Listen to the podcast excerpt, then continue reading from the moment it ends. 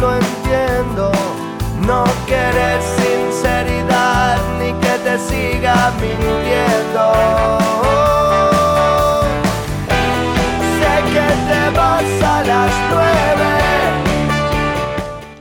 El fin de semana pasado estuvo en Cardona el senador Óscar Andrade con la convicción de que la habilitación del referéndum para derogar 135 artículos de la ley de urgente consideración LUC que el gobierno aprobó el año pasado permita discutir ideas sobre una norma que considera genera serios perjuicios para la población, el senador del Frente Amplio, Óscar Andrada, inició el fin de semana pasado en Cardona una gira por el departamento de Soriano. En una conferencia de prensa que tuvo lugar en el Comité Selmar Michelini, el legislador señaló que se está ante la enorme posibilidad de discutir ideas. Nosotros no vamos a elegir el camino del agravio, la descalificación, pero sí nos parece que tenemos que tratar de explicar por qué creemos que para la inmensa mayoría de los uruguayos los artículos que están en proceso de anularse es necesario que se anulen, dijo en la conferencia de prensa y escuchamos un extracto de la misma. Bueno, buenos días. Es, es, un gusto un gusto poder participar este fin de semana en un montón de actividades por el, por el departamento y hacerlo en un momento tan apasionante como este, porque creo que, que tenemos la enorme posibilidad de poder discutir ideas. Nosotros no, vamos a elegir el camino del agravio o de la descalificación, pero, pero sí nos parece que tenemos que tratar de explicar ¿Por qué creemos que para la inmensa mayoría de las uruguayas y los uruguayos lo, los artículos que están en proceso de anularse sería muy positivo que, que se anulen? Pues yo creo que, salvo que uno se dedique a la especulación inmobiliaria, el nuevo régimen de alquileres es una muy mala noticia para el acceso a la vivienda. En primer lugar, porque desconoce, por lo menos desconoce la argumentación a favor, los datos de la encuesta continua de hogares, son muy contundentes en el sentido de que si bien la mayoría de los alquileres en Uruguay eran con garantía, tenías un 28 a un 29% de los alquileres que eran de palabra. ¿Quiénes alquilaban de palabra en Uruguay? Los hogares más pobres. Ahora ese hogar más pobre que alquilaba de palabra en Uruguay, en el entorno de 70.000 hogares, cuando tenía que enfrentar un desalojo, tenía determinadas garantías para el desalojo. Un juez, por ejemplo, podía establecer prórrogas en caso de encontrar una situación específica, muchos hijos, hijos en situación de discapacidad, una situación de que la familia estuviera enfrentando una enfermedad terminal. Todo esto desaparece con la ley de urgente consideración. Es más, los datos de la encuesta continua de hogares son todavía más contundentes. Demuestran, para el que los quiere estudiar, para el que quiere efectivamente construir información para después sobre la información poder resolver, que aún en los que tenían contrato, un 10% de los que tenían contrato también tenía alquiler sin garantía. Entonces, la ley de urgente consideración no viene a crear el alquiler sin garantía. Ya existía el alquiler sin garantía. Lo que viene a establecer es una forma de desalojo feroz y un tratamiento a la familia feroz ante cualquier vicisitud. Por ejemplo, la mora automática. O sea, la norma dice, los que critican a Fuban parecen no haber leído la norma. Fuban sostiene que a los tres días quedas moroso, y en realidad Fuban es generoso con la luz. Porque la ley de urgente consideración, el artículo dice, a los tres días quedas moroso, salvo que el contrato diga que quedas moroso de manera automática. Entonces la mora automática viene a operar así. Yo quedé de pagar el alquiler el primero, la empresa se retrasó con mi pago de salario y me pagó el 2, tuve que ir a pagar el alquiler el 2 y ya quedé moroso de manera automática y para levantar la mora se me incorpora, se me agrega un 60% en el retraso. Es obvio que si la empresa me pagó un día tarde, no me va a pagar con un 60% más de sueldo para yo poder enfrentar la deuda del alquiler. Ese sistema es el que queremos para los alquileres. Ese que le prohíbe al juez la posibilidad de generar prórroga. Ese que deja al buen, al buen pagador, al que cumplió con el contrato cada mes, en 30 días en la calle. ¿Se ha estudiado qué pasó en los países, en las ciudades que aplicaron sistemas parecidos? Bueno, que me muestren uno que haya sido exitoso. Cada país que eligió el camino de la mercantilización de la vivienda fue un desastre. Un desastre. Creo que la experiencia en ciudades más eh, conocidas ahora es la de Lisboa, que aplicó un régimen parecido al que se aplica acá en el 2014. Entonces, lo que nosotros queremos es intercambiar información.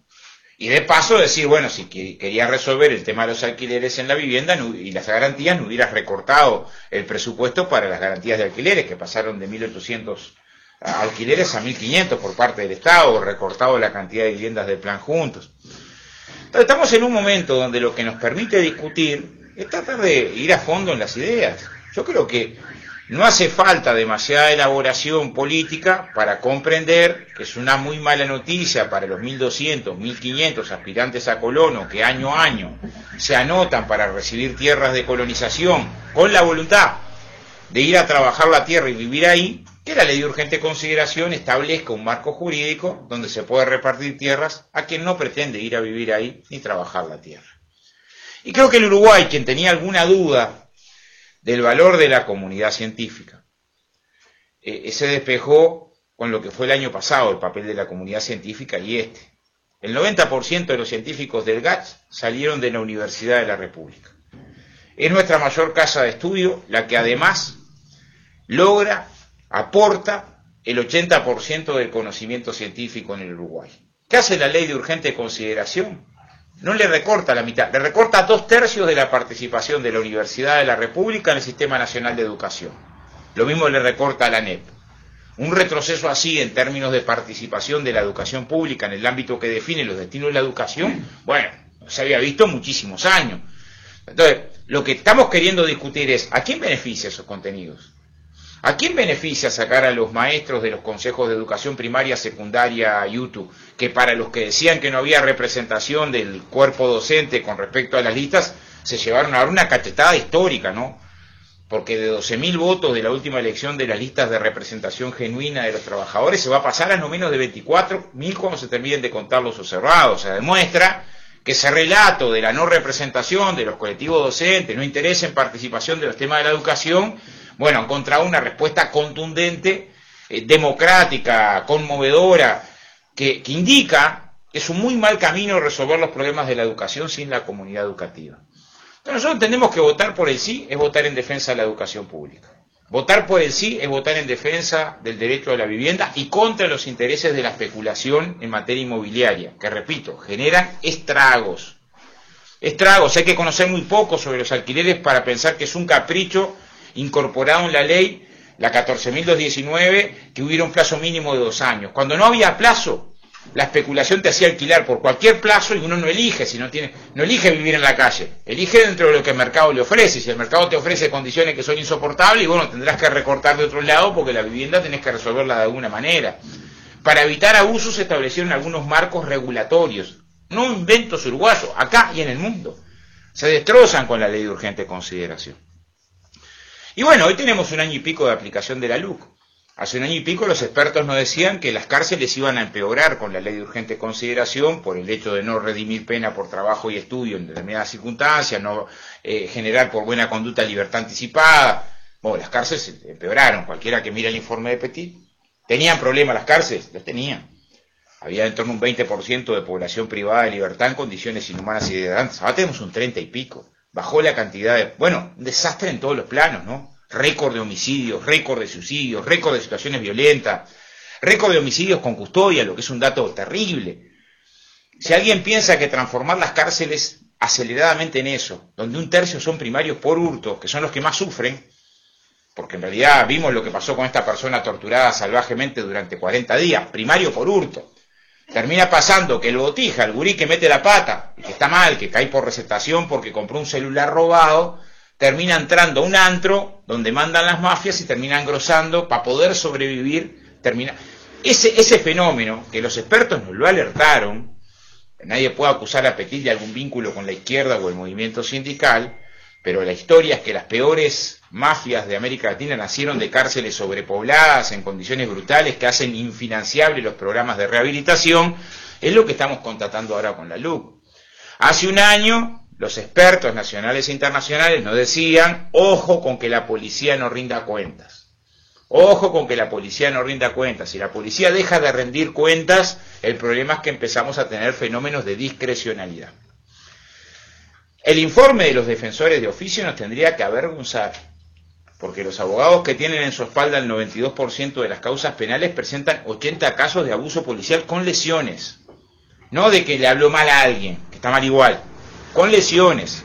Es una persona que queda sorda porque le perforan el oído a, a palo, es una persona indigente, una persona recién salida de una intervención neurológica que lo golpean a él y golpean a su hija de 14 años. Y estamos hablando de los abogados que tienen un 92% de las causas penales del Uruguay, que pusieron el grito en el cielo, dijeron, miren lo que está pasando. No es toda la policía, no es la mayoría de la policía, es una parte menor, pero es una parte menor que va generando una cultura institucional de violencia que tenemos que eh, eh, estar en alerta, sobre todo hacia los jóvenes y los pobres. Entonces, nos parece que transitado un año y pico de la ley de urgente consideración, estamos viendo algunos resultados en distintas áreas, los que sostenían que no se vulneraban los derechos de los trabajadores, los invito a recorrer algunos de los conflictos del Uruguay. La industria frigorífica que creció un 150%, sus ingresos este año bajó los salarios y cuando los trabajadores quisieron protestar contrató trabajadores de afuera para sustituir a los huelguistas. No nos decían que el derecho de huelga no iba a ser afectado. Si te sustituyen cuando vas a la huelga, ¿cómo defendés tu derecho al salario o al trabajo? Lo mismo le pasó a los trabajadores de la pesca, lo mismo le está pasando a los trabajadores de la construcción que ahora están reclamando en la Taona, despedidos todos por haber intentado denunciar que estaban fuera de caja. Una obra donde murió un trabajador, no había ni agua potable por COVID el año pasado.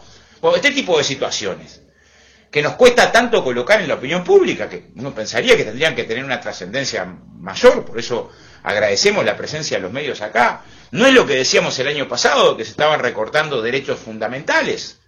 Bueno, me parece que es bueno que se abra el intercambio. Ha sido trabajoso encontrar dirigentes de la oposición que quieran participar de, discusión de la LUC, de la LUC, de la Ley de Urgente Consideración, de ideas, no de, declaraciones absurdas.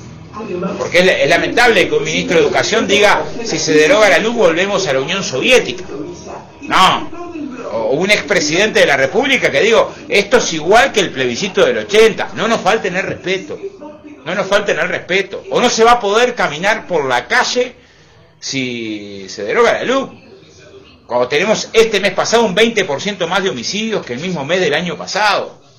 Y recién ahora nos empezamos a dar cuenta que el descenso de los delitos en el mundo se dio con descenso de la movilidad. Y es lógico, un país que, como el Uruguay, que entraron 4 millones menos de turistas, que un millón menos de personas circuló durante un año y medio producto de que no hubo educación, la educación mueve un millón de personas, que no hubo público en las canchas, que no hubo fiesta, que no hubo evento, que no hubo... Bueno, es evidente que lo que ibas a tener es lo que pasó en el mundo, en América Latina y en el mundo. En Uruguay desde marzo, desde antes que se votara la ley de urgente consideración. El último trimestre se recupera la movilidad y estamos teniendo situaciones de, de niveles de violencia en la sociedad que te golpean, que no se pueden tapar con un dedo. Si el año pasado hubo 16 femicidios y ahora vamos por 23, bueno, tenemos una situación que hay que atender, dolorosa. Y es claro que empezamos a aprender lo obvio. Los países con menos niveles de violencia y crímenes en el mundo no son los que tienen más gente presa más tiempo. Cualquiera que estudie esto va a encontrar que los países con menos delitos tienen 60, 70, a lo sumo 80 personas privadas de libertad cada 100.000 habitantes. Los 10 con menos cantidad de delitos. Uruguay acaba de llegar a 380 y nos quieren construir la idea de que si tenemos miles y miles de presos más, eso va a generar la condición de mayor seguridad. ¿En qué país del mundo más cantidad de presos es igual a más seguridad? Que nos traigan uno. Uno donde esté este ratio. Más cantidad de gente presa más tiempo es igual a menos violencia. Tenemos que tratar de dar un abordaje a los temas de la violencia en la sociedad desde un lugar diferente que requiere mucho más política para atender las circunstancias de las adicciones, desarrollo cultural contra la violencia de género, resolver la segmentación territorial, o sea, requiere un conjunto de medidas muchos más que la cantidad de patrulleros o de años de prisión. Entonces, la lógica de que todo se resuelve con cárcel es una lógica equivocada, recién decían los compañeros. A ver, a cualquiera le puede pasar. Hace un par de años el actual ministro de Trabajo reaccionó alterado porque lo multaron. Lo multaron y dijo, me están robando. Se desubicó. Ah, yo no quiero que alguien vaya preso por eso. ¿Me explico? O sea, no es que resolvés todo con prisión. Y construir la lógica que todo, y yo supongo que es un agravio, ¿sí? Te sentís agraviado, te dicen, está robando. Bueno, pero hay que bajar un poco la pelota contra el piso de una idea que termina siendo una idea que nos termina llevando a un lugar de mucho retroceso. La historia ha demostrado en los últimos 60 años en Uruguay que más cantidad de gente presa más tiempo no es la solución a los temas de la seguridad. Es un abordaje mucho más complejo, por más que este sea el que comunicacionalmente más rinde. Más rinde. Pero no podemos construir política desde la perspectiva de la demagogia, sino mirándola con la integralidad. La experiencia con los adolescentes, que teníamos 900 gurises privados de libertad en el 2014 cuando rechazamos la baja de la edad de imputabilidad y en el 2020 llegamos a 270 y bajó la cantidad de delitos y bajó la cantidad de delitos graves en los que participaban los adolescentes y subió la cantidad de adolescentes que no reinciden, por eso es absurdo la respuesta de la LUC. La respuesta que hay en la LUC nos parece no entender que las medidas que se tomaron no fue más gente presa más tiempo, fue concentrarse en la rehabilitación, concentrarse en los procesos educativos, concentrarse en que tenés que generar, pensar mucho en cómo sale, más que en cuánto tiempo está preso.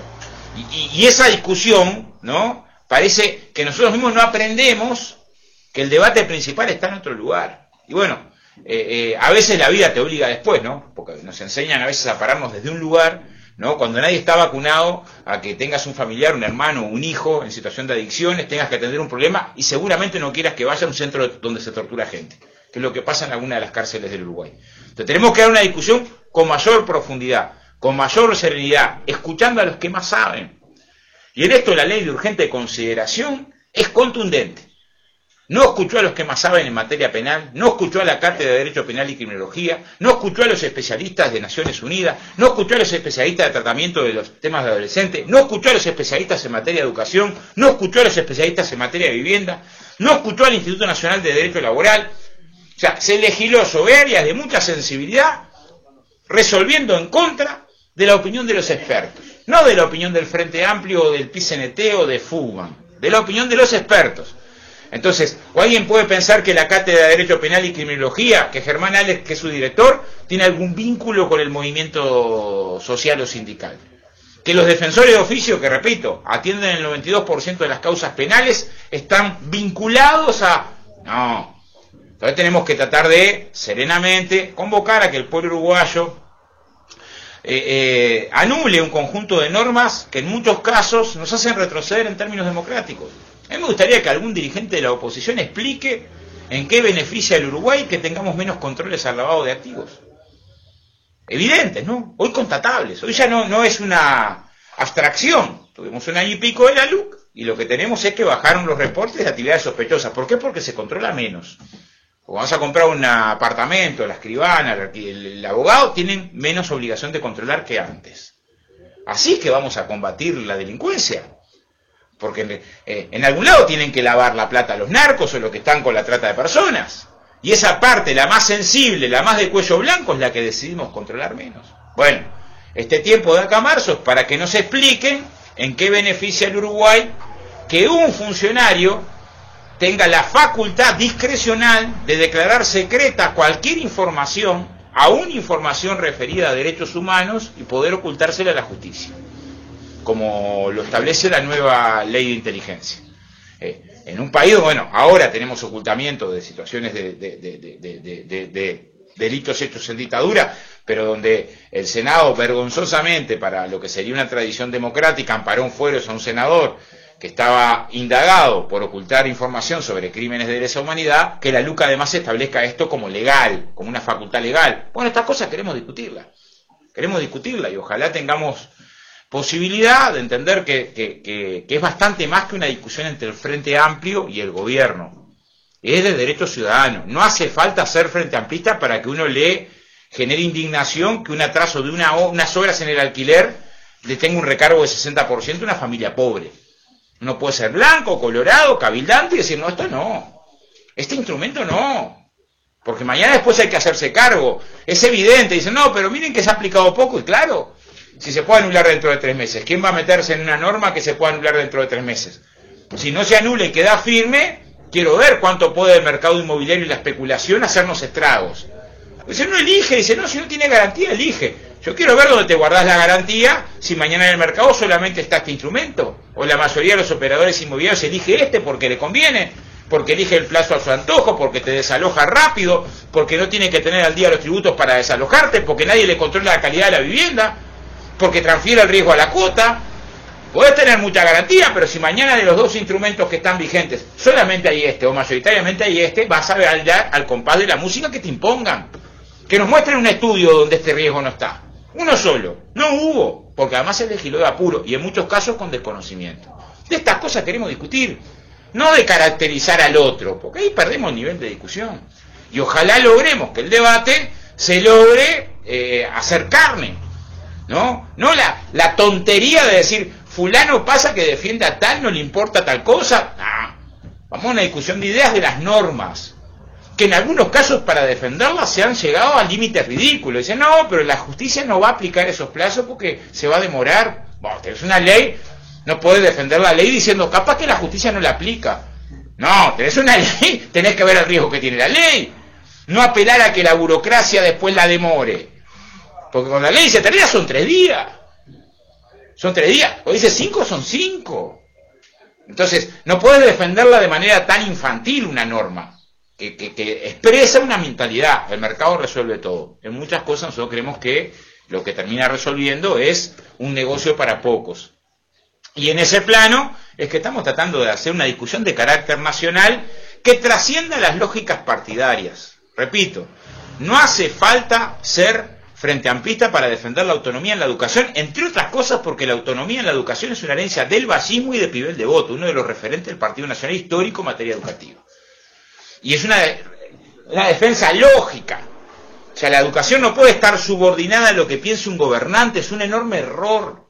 El gobernante puede pensar lo que quiera. De hecho, acá en Brasil tenemos un gobernante que dice que el cambio climático no existe, que es un invento de los científicos y que él va para adelante talando el Amazonas. Te toca un gobernante así. En los centros de estudio tenés que repetir la prédica del gobernante, pero es un atraso medieval. Para que esto no pasara, la comunidad educativa tenía representación y ahora la elegir las direcciones tenía que haber una mayoría especial incorporando a la comunidad educativa. Defendías la autonomía. Si mañana tenés un gobernante que dice las desigualdades de género son un invento, te decís, no, no, no importa la opinión del gobernante, miremos la evidencia científica. Eh, apoyémonos en la evidencia científica que demuestra que las desigualdades de género existen, no es una opinión, no es algo opinable, existen las desigualdades de género, son constatables y la educación tiene que apoyarse en eso. Bueno, los cambios en el diseño del Codicen ubican que exclusivamente con las mayorías del gobierno de turno, este el que venga, no es un problema de este gobierno, este el que venga, se pueden cambiar contenidos educativos al compás de la opinión del gobernante. Bueno, creo que ahí tenemos un riesgo enorme y una herida sobre un patrimonio nacional que, repito, no es herencia ni del movimiento sindical ni del Frente Amplio, es herencia de Varela, es herencia del Basismo y es herencia de Pibel de Voto. Tenemos que pararnos en esa referencia para defender ideas, para defender ideas. Cuando vayamos a votar la LUC no estamos votando sobre la gestión de los gobiernos del frente. No es eso lo que estamos eh, dirimiendo. Eso se dirimió. Lo que estamos dirimiendo es sobre la LUC. Discutamos entonces sobre la LUC. Y en ese caso yo creo que va a ser muy difícil defender algunas cosas que, que claramente están expresadas en la ley de urgente consideración. Nosotros decíamos, ojo con esto de que los directores puedan hacer lo que quieran con los docentes. Habilita discrecionalidad. ¿A qué uruguayo no le vergüenza que estén recomendados destituir docentes, docentes de la educación pública, algunos con 20 años de trabajo, porque en el 2019 salieron con un cartel, algunos afuera del liceo, diciendo, yo estoy tengo una opinión ciudadana, estoy en contra de la reforma. Ahora hay una teoría de que el presidente de la República sí puede participar. Lo escucha. Está bien, el presidente sí puede participar y a la vez está destituyendo docentes porque dijeron Sí, estoy en contra de la reforma que quería militarizar la, la sociedad y allanamientos nocturnos. ¿Es en serio que en el mismo momento tenés esta, eh, este doble rasero? ¿No? Pues, bueno, creo que hay una discusión profunda, que es bastante más que estos 15 trabajadores de la educación pública que dejaron la vida por la educación 20, 25 años, que estuvieron 6 meses cobrando mitad de sueldo y que ahora para amedrentar se les plantea la posibilidad de la destitución. Nos tendría que avergonzar que pase eso en el Uruguay. Porque el debate de ideas no se gana agarrote. No se puede ganar agarrote.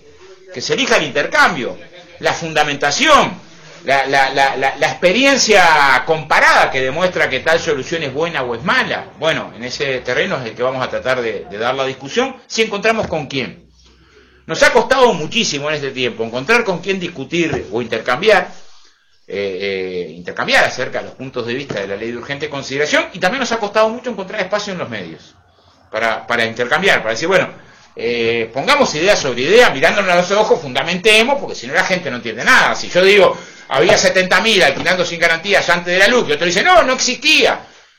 Y, a veces falta el informe periodístico independiente, que vaya a los datos de la encuesta continua de hogares y demuestre quién tiene rigurosidad en un dato y en otro, ¿no? Eh, eh, eh, bueno, a veces no encontramos que la síntesis se pueda hacer, y a veces hay burbujas culturales donde cada uno escucha lo que quiere escuchar. Nosotros precisamos que este debate sea transversal y, y nos podamos escuchar todas las opiniones a los efectos de que sea una decisión del pueblo uruguayo y lo más informada posible. Llegar, solo me en un rato lo que tenés para dar. Espero sea una broma, aunque en realidad.